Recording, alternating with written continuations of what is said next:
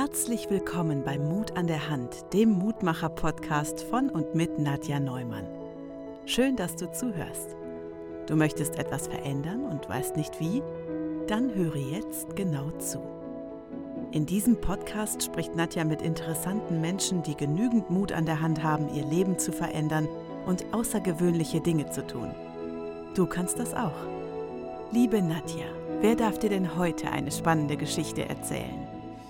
Und heute habe ich die liebe Kati bei mir im Podcast. Herzlich willkommen! Hallöchen, vielen Dank für die Einladung. Ja! Und du bist ja schon das zweite Mal da und nur das erste Mal habe ich leider verloren. Ja, das war sehr schade, weil es war so schön. Ja, die Aufnahme habe ich leider gelöscht, wie auch immer. Es tut mir immer noch leid. Aber jetzt bist du wieder da. Jetzt bin ich wieder da. Und genau. äh, die Kathi ist eine ganz besondere Person für mich, weil sie meine beste Freundin ist und das schon sehr, sehr, sehr, sehr lange. ja, seit immer schon, oder? Ich glaube, seit Kindergarten auf jeden Fall. Ja, auf jeden Fall seit Kindergarten. Und ich danke dir, dass du jetzt wieder Zeit für mich findest, hier im Podcast zu sein. Ja. Und stell dich doch bitte mal vor für diejenigen, die dich vielleicht noch nicht kennen. Ja, ich bin die Kati, wie schon gesagt. Ähm, Ich bin selbstständige Kosmetikerin und gebe nebenbei Fitnesskurse. Habe einen kleinen Sohn, den Leon, der ist jetzt vier Jahre. Ja, genau. Mein Patenkind. Das Patenkind. genau. Ja, und ähm, mich würde natürlich interessieren, obwohl ich ja vieles schon von dir weiß, aber für die Hörer das bestimmt interessant ist, wie kamst du dazu, dich selbstständig zu machen? Weil das finde ich interessant, weil du hast ja mehrere Bereiche, wo du selbstständig bist und ich, du hast ja sehr früh damit angefangen. Ja, das stimmt. Ich war, glaube ich, als ich das Kosmetikstudio eröffnet habe, so 23. Also für mich war klar, nach dem Abi wollte ich erstmal weg, auf jeden Fall aus Deutschland und bin äh, direkt nach dem Abi für ein Jahr nach Neuseeland gegangen. Habe da Work and Travel gemacht und habe auch mal gesehen, wie schön das ist, wenn man keine dreijährige Ausbildung machen muss und dann einfach mal in alle möglichen Jobs reinschnuppern kann. Und es ist auch tatsächlich so, dass man im Ausland ähm, oft nur so ein Learning macht, so nennen die das. Also wenn man im Ausland jemandem sagt, Ausbildung, dann fragen die immer, was ist das? Weil da wird man meistens sechs Wochen auf einen Job angelernt und kann es dann machen, außer man hat jetzt natürlich einen Studiengang. Und für mich war dann einfach klar, wenn ich wieder nach Hause komme, äh, Bock auf so eine dreijährige Ausbildung habe ich nicht. Und dann habe ich mich mal im Internet schlau gemacht und dann das Berufsbild Kosmetikerin gefunden. Muss aber dazu sagen, ich war selber noch nie bei einer Kosmetikerin, habe mir aber gedacht, klingt toll, machst du mal. Halbes Jahr geht dann auch nur die Ausbildung, muss man natürlich leider selber bezahlen, aber das habe ich mir dann irgendwie zusammengekratzt mit Taschengeld und äh, äh, ich glaube Kindergeld gab es dann irgendwie noch und ein bisschen Unterhaltsgeld und dann habe ich so gerade diese Gebühren zusammengekriegt und ja, war dann auf einmal Kosmetikerin. Wow, guck mal. Und dann, als du das ge- angefangen hast, hast du gemerkt, okay, das ist meins oder äh, wie, hat sich, wie ist das entstanden dann, dass du gemerkt hast, dass es richtig ist? Ja, Gott sei Dank äh, hat es mir auch Spaß gemacht bei der Ausbildung. Hätte jetzt ja natürlich auch voll nach hinten losgehen können. Aber so wie viele Menschen, äh, wenn die fragen, was machst du beruflich und man sagt Kosmetikerin, denken die erstmal, man schminkt die Leute die ganze Zeit. Tatsächlich ist es so, das mache ich so gut wie gar nicht. Also man macht halt wirklich eine Gesichtsbehandlung, um ja, die Haut zu verbessern und hat auch einen großen Wellness-Faktor mit drin, also eine schöne Gesichtsmassage und ja, so eine Behandlung geht mal 75 Minuten und das hat mich damals auch schon völlig verwundert, weil ich eigentlich gar keine Ahnung davon hatte. Ähm, ja, aber es hat mich auf jeden Fall begeistert und für mich war dann auch klar, äh, ich probiere es einfach mal. Ähm, habe dann äh, allerdings zwischenzeitlich nochmal äh, so ein bisschen gejobbt und habe dann aber gesehen, man kann das schon mal als Praktikum im Ausland machen.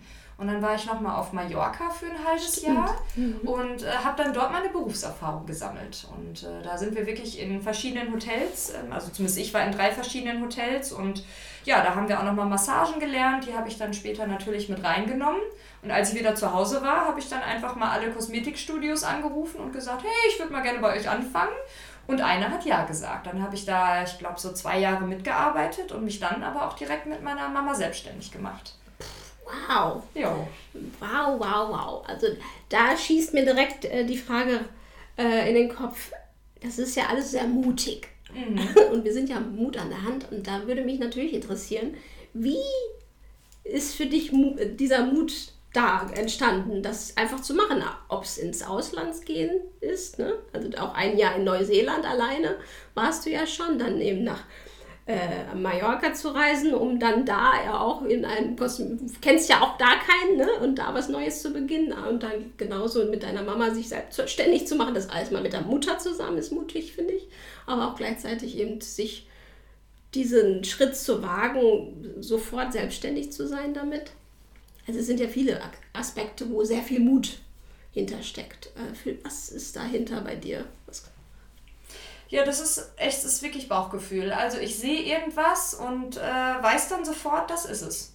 Und die Angst kommt immer erst kurz vorher. Also ich sehe es wirklich und ja. weiß, das ist meins. Und dann, dann mache ich das einfach. Und dann, klar, wenn es dann soweit ist, man freut sich die ganze Zeit drauf und kurz bevor man es dann halt absolviert, ob es jetzt irgendwo hinfliegen gewesen ist oder eine Ausbildung machen oder was eröffnen, kurz vorher kommt natürlich schon die Angst, aber ähm, ja, man hat ja nicht mehr viele Ausweichmöglichkeiten, weil man hat es dann entweder gebucht oder geplant und dann muss man ja mehr oder weniger ins kalte Wasser springen und das habe ich dann immer wieder einfach getan. Und je öfter ich das gemacht habe, desto, ja, desto leichter fielen dann auch in der Zukunft einfach die Entscheidungen, weil ich ja immer wusste, das Bauchgefühl ist einfach richtig und das hat mich immer zu was Gutem geführt.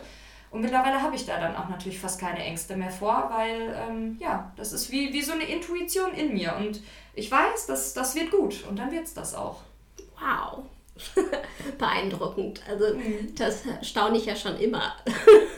ich selber auch, ehrlich gesagt. Dass das so gut funktioniert, weißt ja. du? Also das, das hat mich immer beneidet. Oder da hast du mich sehr beneidet. Oder nee, ich habe dich beneidet. so, genau. Und ich fand das wirklich immer sehr spannend, wie du das machst. Also, und das ist schön. Und was glaubst du, dieses, ist das ein Urvertrauen? Ich glaube, das hatten wir auch in der ersten Aufnahme. Dieses Urvertrauen, das dahinter steckt? Ja, ich denke schon. Was, ja. was soll es sonst sein irgendwie? Ja, ne? ne? Weil das ist wirklich wie ein fixer Gedanke. Der ist dann da und ich folge dem dann einfach. Das funktioniert halt auch gar nicht, wenn jemand anders mich beeinflusst hat. Das hatte ich natürlich auch ein paar Mal im Leben, dass jemand kam und sagte, ich habe eine mega tolle Idee für dich. Probier doch mal das und das und mach doch mal das und das. Also wenn andere Leute mich so ein bisschen in was reingequatscht haben, das mhm. ist halt auch immer vor die Wand gefahren. Und hinterher habe ich mir dann immer gedacht, hättest du mal auf dein Bauchgefühl gehört. Weil ganz oft war das wirklich so, das klingt natürlich dann toll, wenn es dir jemand erzählt, aber ich habe es nicht gefühlt. Mhm. Wenn ich es nicht fühle, dann wird das auch nichts. Und das waren ja. ganz oft ähm, halt solche Marketing-Sachen, wo man dann äh, ne, erzählt bekommen hat, ey, probier doch mal das, das kann anderen helfen, du kannst voll viel Geld damit machen. Ja. Und da bin ich bestimmt drei, vier Mal drauf reingefallen, aber das war, ja, wenn ich nicht dafür brenne, dann wird das halt auch nichts. Also es muss wirklich irgendwie so ein Gedanke sein, der in mir entsteht. Und dann, dann wird das auch was. Wow. Und dem dann folgen. Ja. Ähm, wie ist das? Weil man denkt ja, okay, man hat einen Impuls, den folgt man und dann wird es vielleicht nicht so, wie es ist, obwohl der Impuls da war. Was machst du dann? Dem nächsten Impuls folgen oder ist es dann einfach gucken, okay, äh, war, steckt da vielleicht was hinter? Könnte das sowas sein? Ja, also da muss ich tatsächlich sagen, das war meistens immer wie so eine Tür, die sich öffnet und mhm. alle anderen Türen gehen dann auch auf. Also es ist dann selten, dass man vor wirklich großen Steinen dann gestanden mhm. hat, wo man jetzt okay. gesagt hätte, das ist jetzt unüberwindbar. Also es waren dann echt kleine Hürden, weil ich glaube, wenn man etwas wirklich will, dann findet man halt auch einen Weg. Und selbst wenn da mal vielleicht ein Rückschlag gewesen ist, das hat dann aber nie entmutigt, weil man einfach wusste, man ist auf dem richtigen Weg und das wird schon irgendwie. Mhm, das wird schon irgendwie. Mhm. Und das, ich finde, wenn du das so sagst, ist es sehr entspannend. Also ja. Ist, ne? ja. Also das ist sofort so ein Gefühl, ja, es wird alles gut. Ja. Und dann glaube ich auch, dass das nur gut werden kann, weil du dich dafür entschieden hast und vertraust darauf. Ne? Genau, ja. Und äh, war das mit Zumba genauso? Ja, ja, mit Zumba war das ähnlich verrückt. Äh, ich weiß noch genau, ähm, da war ich übrigens als Animateurin auch noch ja, auf dem Kanal. Stimmt. Das habe ich auch noch gemacht. Ich war stimmt. erst als Kosmetikerin weg und ein Jahr später habe ich so ein halbes Jahr Animation gemacht. Leider erst bei den Kindern, aber da konnte ich schnell weg und dann in die Sportanimation wechseln. Mhm. Da war ich aber noch keine Kursleiterin, aber da habe ich das so für mich entdeckt. Ich habe dann morgens irgendwelche Bücher über Yoga und Fitness gewälzt. Ich war allerdings auch immer schon aktiv in Fitnesskursen, also ich kannte jetzt natürlich nicht das Know-how dahinter, aber konnte das mehr oder weniger nachtouren und habe das einfach gemacht. Und die Leute waren total begeistert. Und ich weiß noch, ich musste da morgens auf diese Dachterrasse und habe gestartet mit so sechs Leuten und am Ende der ersten 14 Tage hatte ich da den einen Morgen äh, 35 Leute stehen. wow. In der absoluten Mittagshitze um 11, 12 Uhr. Also das war wirklich verrückt. Und da habe ich so gedacht, hm, das fühlt sich wie so eine Berufung an. Ja. Dann bin ich erstmal nach Hause ähm, und habe dann einfach mal recherchiert und dann gedacht, ach ja, schon mal so Fitnesstrainer. Und dann habe ich auch irgendwo was über Zumba gelesen und gedacht, ach, so lateinamerikanische Rhythmen klingt cool. Ausbildung gefunden, gebucht. Ich muss dazu sagen, ich war noch nie in einem Zumba-Kurs, als ich das gemacht habe. Also, Aber wie geil! Ne? Das war so ähnlich wie mit der Kosmetika-Geschichte. Also auch da noch nie in einem Kurs gewesen und dann gedacht, ach, das klingt toll, das machst du jetzt einfach mal.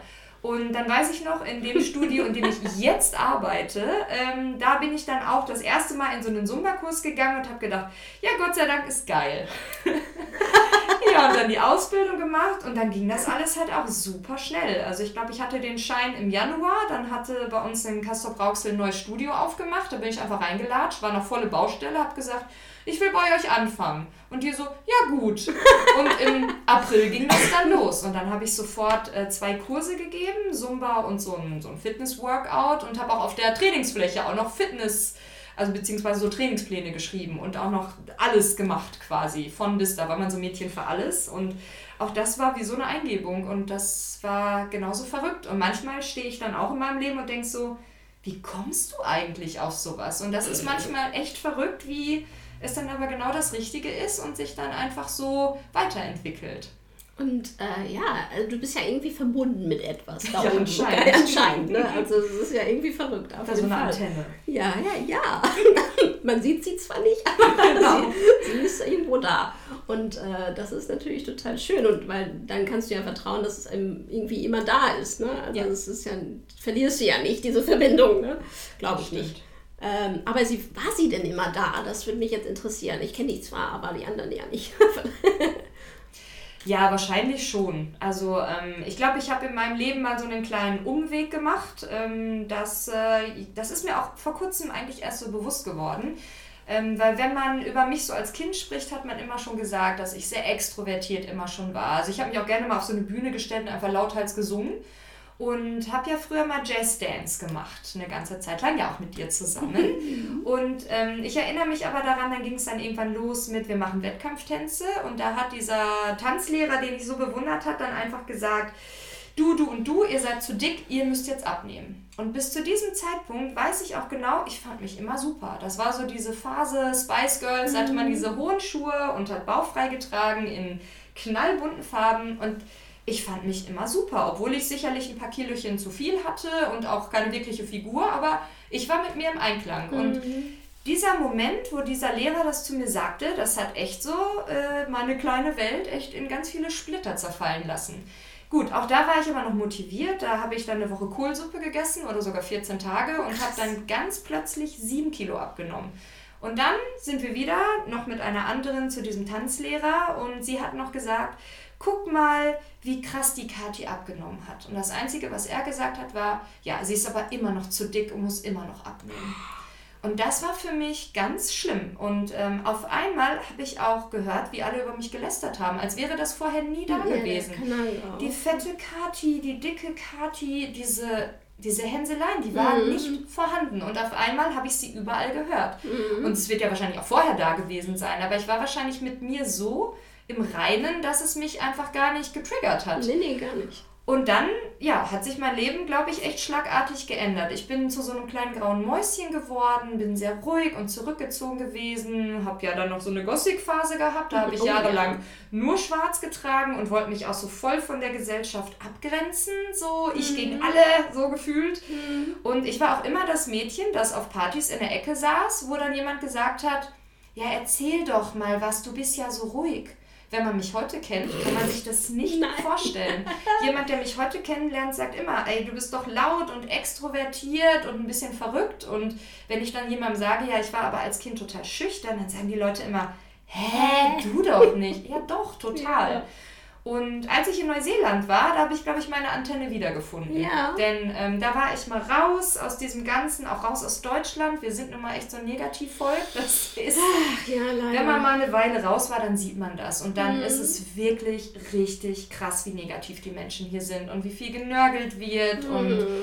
wie furchtbar immer alle alles finden. Und ich denke mir immer ganz oft, mein Gott, wo ist denn euer Problem? Also, ich glaube, so mein Temperament passt sowieso eigentlich mehr äh, in den Süden. Deswegen ist Zumba Fitness auch, glaube ich, genau meins mit diesen lateinamerikanischen Rhythmen. Ja, aber ich glaube, da bin ich wieder auf den Weg gekommen. Und ab da lief es auch wieder mit der Antenne. Schön. Aber ich glaube, zwischendrin war die so ein bisschen abgeknickt.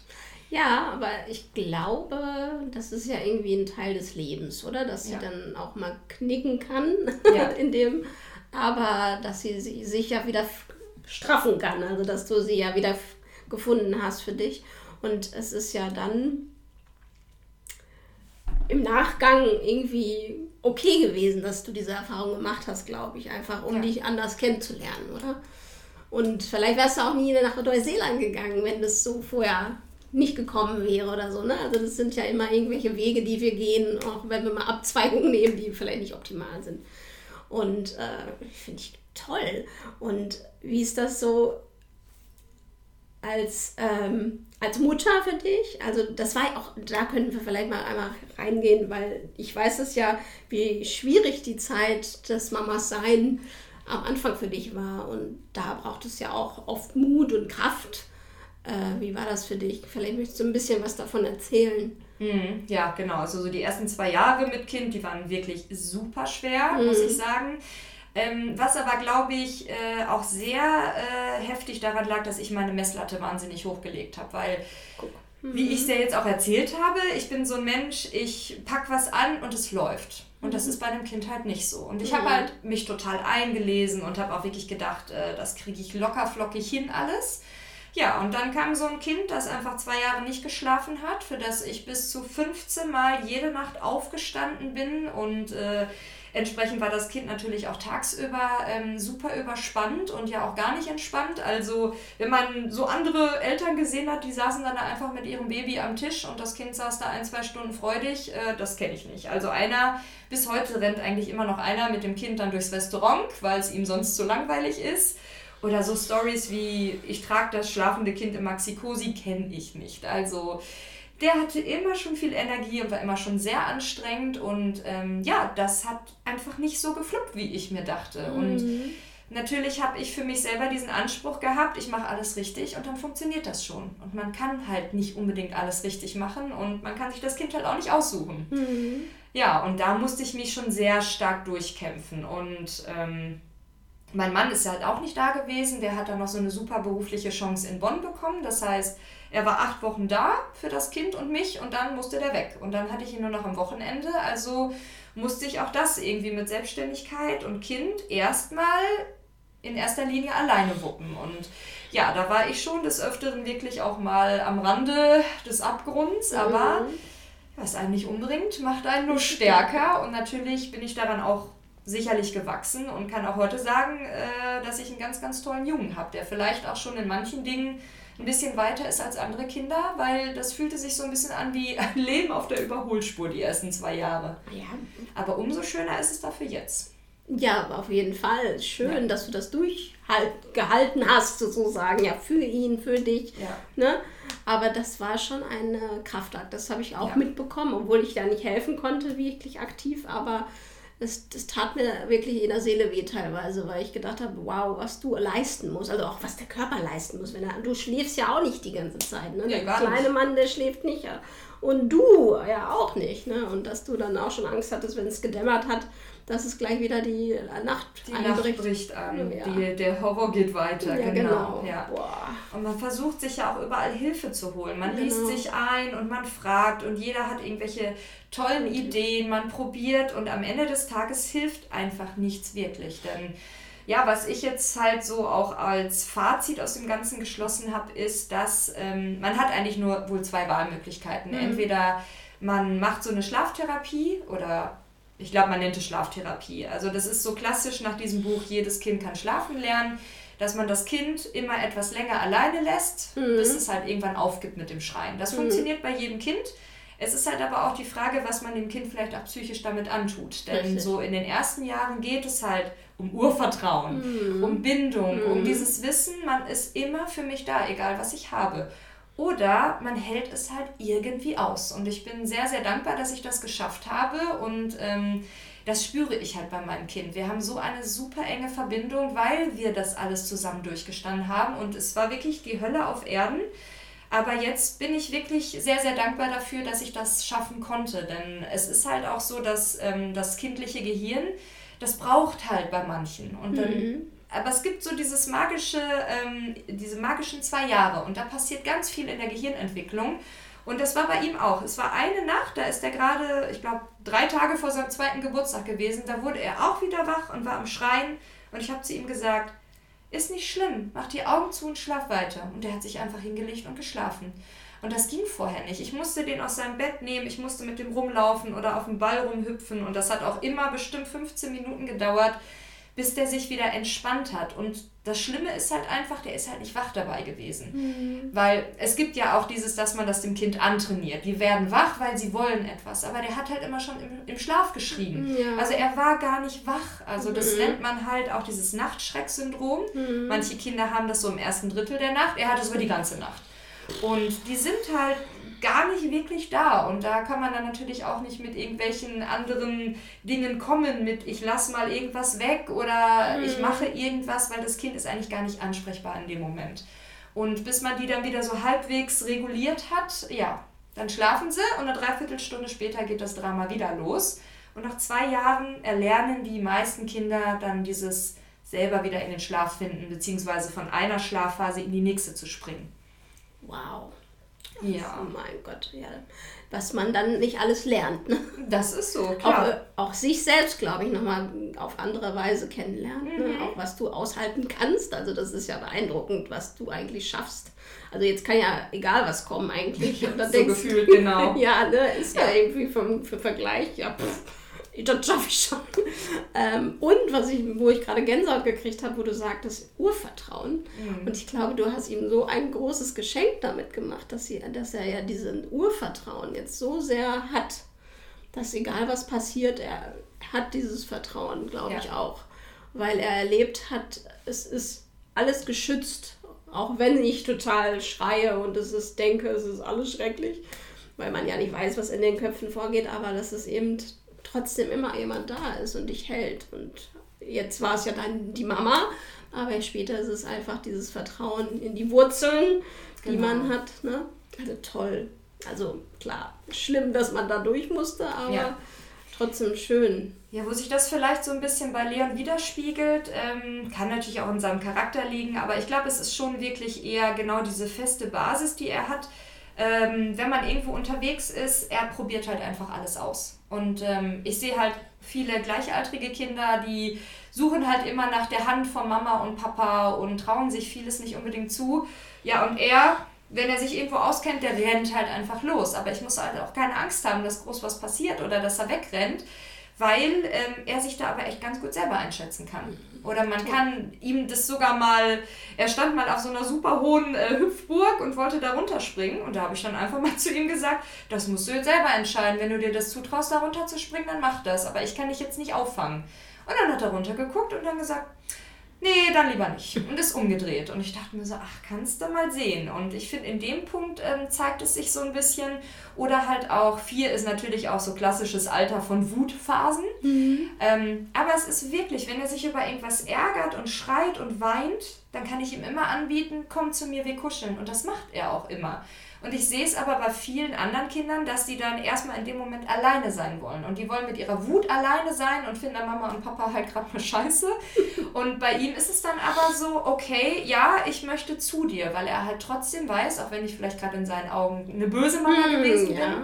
ich gehe trotzdem zu ihr, weil sie mir immer ähm, trotzdem Halt gibt. Und ähm, ja, vielleicht spiegelt es sich in den Punkten auch so ein bisschen wieder.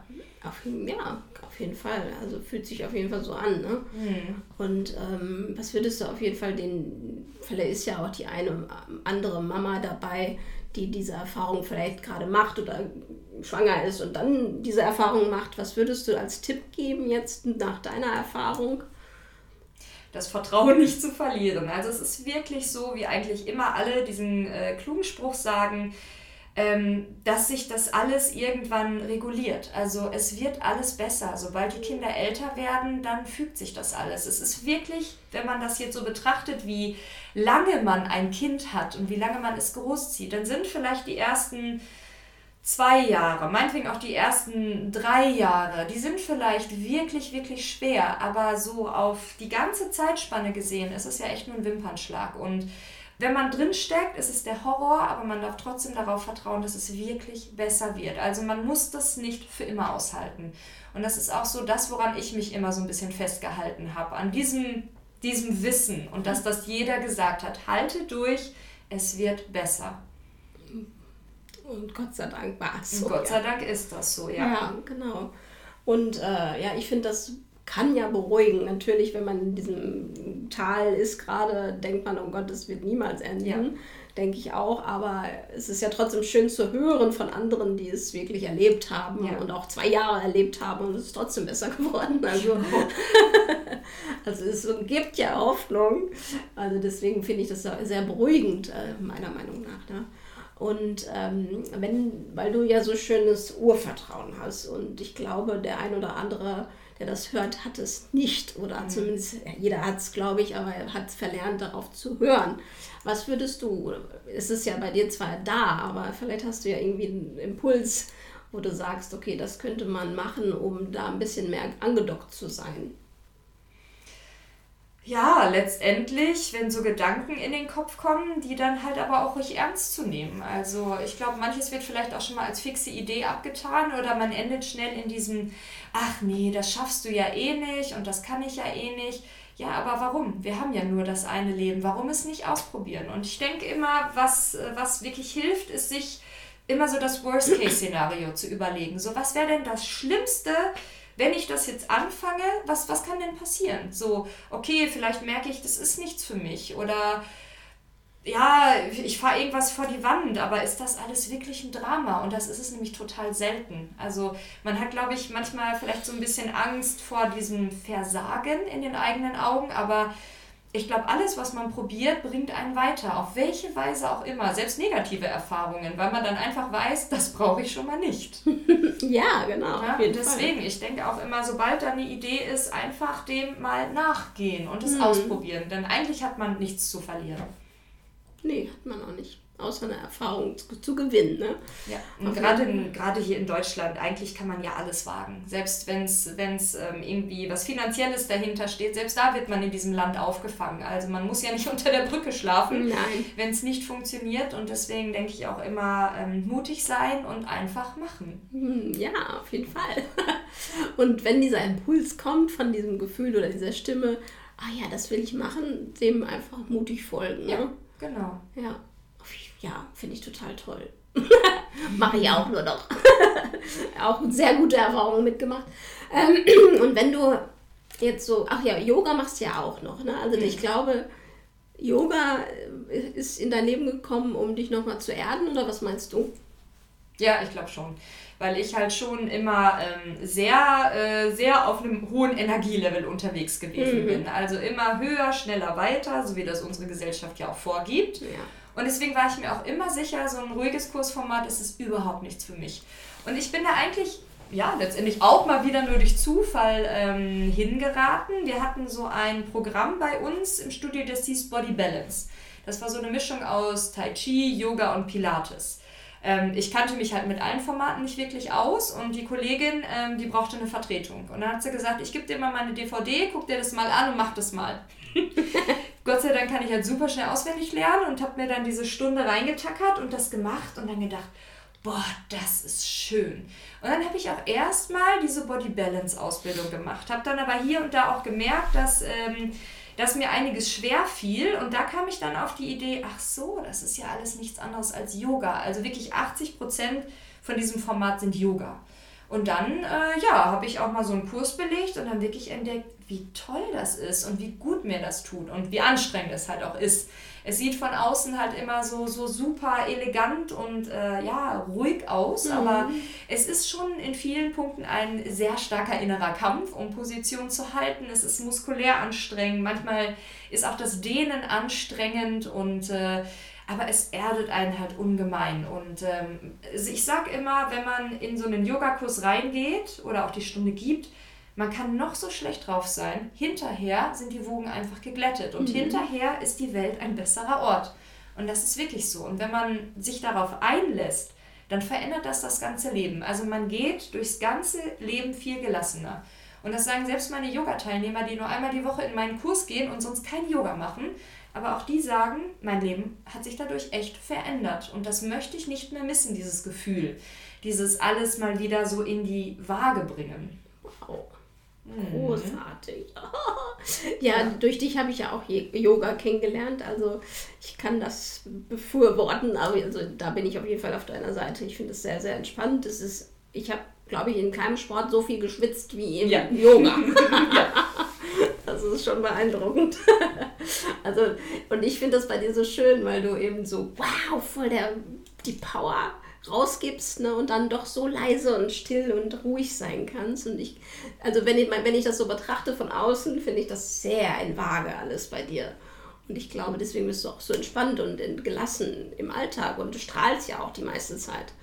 Also ich glaube, das hast du ja. dir schön in dein Leben eingebaut. Alles. Ja, auf jeden Fall. Ich sage auch immer, bei mir gibt es halt eigentlich nur 100% in beide Richtungen, entweder volle Energie oder volle Entspannung. Mhm. Dazwischen ist halt nicht so viel. Aber ja. ich, kann, äh, ich kann halt auf so einer Bühne im Fitnessstudio da wirklich ausrasten und äh, richtig volle Energie geben, aber man kann mir auch ein Kissen in die Hand geben und sagen, ja, leg dich mal dahin und chill mal eine Stunde. Mhm. Weil es überhaupt gar kein Problem. Und ich denke, das ist halt wirklich so diese gesunde Mischung. Ja.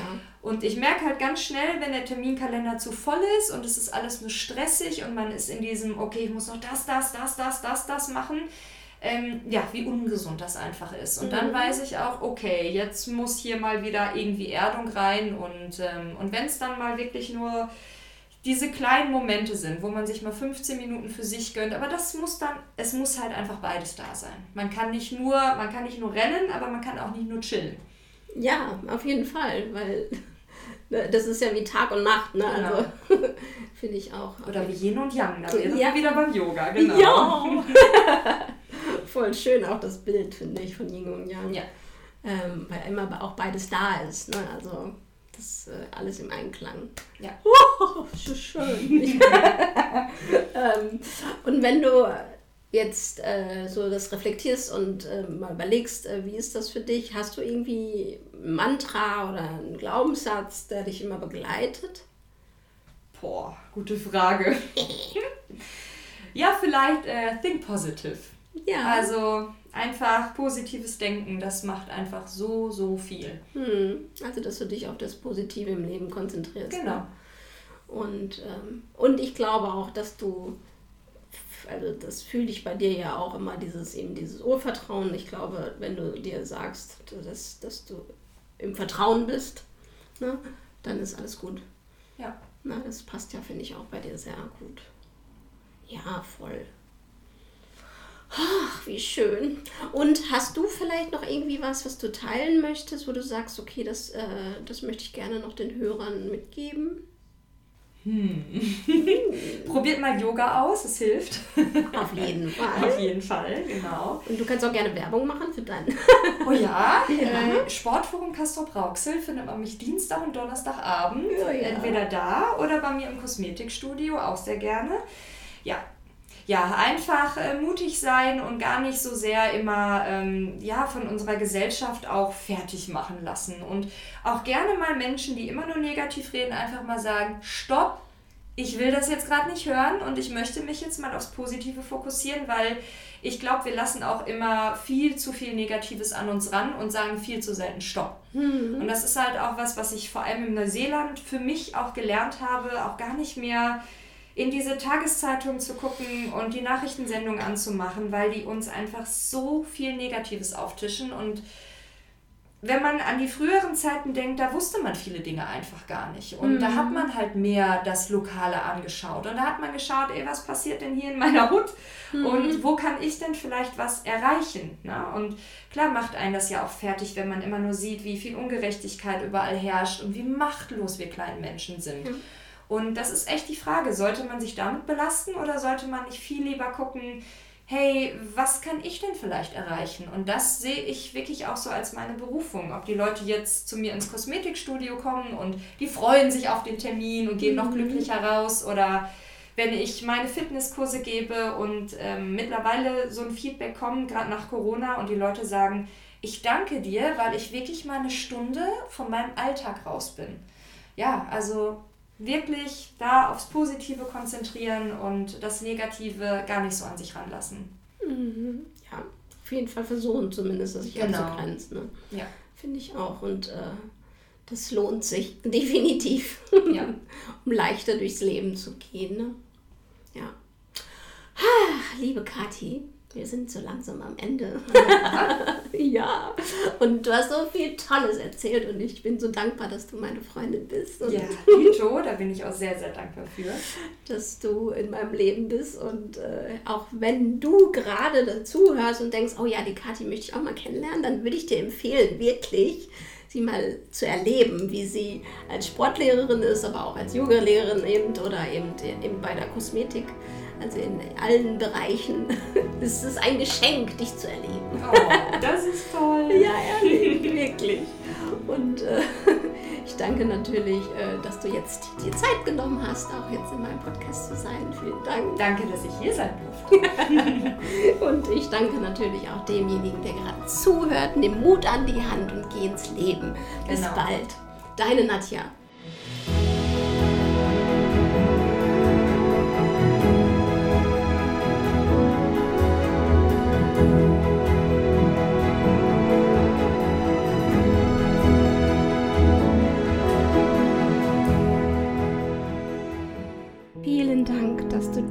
Folge gehört hast. Die Welt braucht noch mehr mutige Menschen. Deshalb würde ich mich sehr darüber freuen, wenn du diese Folge mit deinen Liebsten teilst, mir ein Abo dalässt oder einen Like und erzähle von Mut an der Hand.